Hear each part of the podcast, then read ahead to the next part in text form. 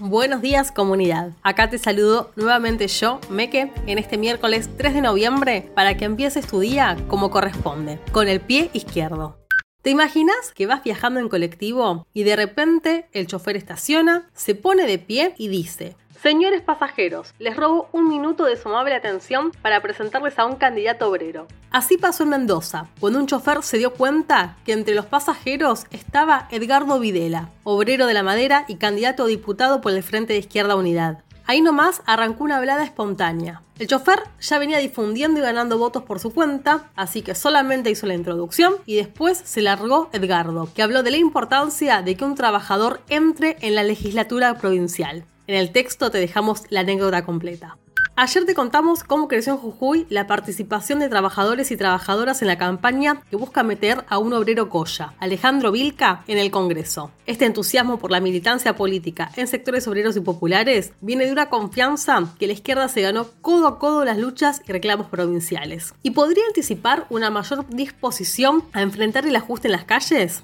El pueblo trabajador está haciendo su experiencia con el peronismo en el poder y junto al Frente de Izquierda Unidad se abre de los partidos que dicen que hay que tirar todos juntos con los patrones y que se puede pagar la deuda externa sin hambrear al pueblo, marcando un ellos y nosotros frente a las coaliciones que gobiernan para los capitalistas. Hay uno que habla en contra de la casta política, pero es puro chamullo. Adivinaste, es Javier Milei. Ayer dijo que Mauricio Macri no es parte de la casta, después de juntarse con él en privado. Es como dijo del caño expert, los libertarios son una colectora de Juntos por el Cambio. Para analizar el escenario electoral y cómo está el peronismo, no te pierdas al periodista Diego Genud hoy en Alerta Spoiler, autor del reciente libro El peronismo de Cristina. La entrevista va a tocar el tema de la deuda, con las novedades del discurso del gobierno en las cumbres del G20 y de Glasgow.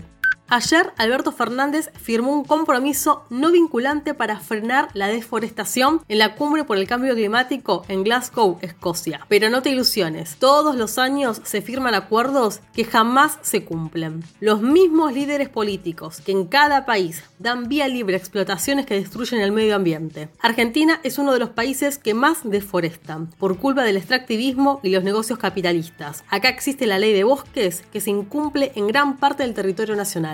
El foro lo coordinó Joe Biden y Fernández aprovechó la tribuna para tirar una chance más en la negociación del pago de la deuda con el FMI.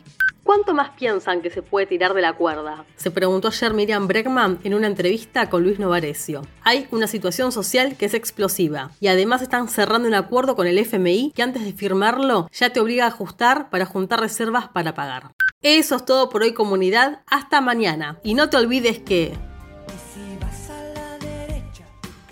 de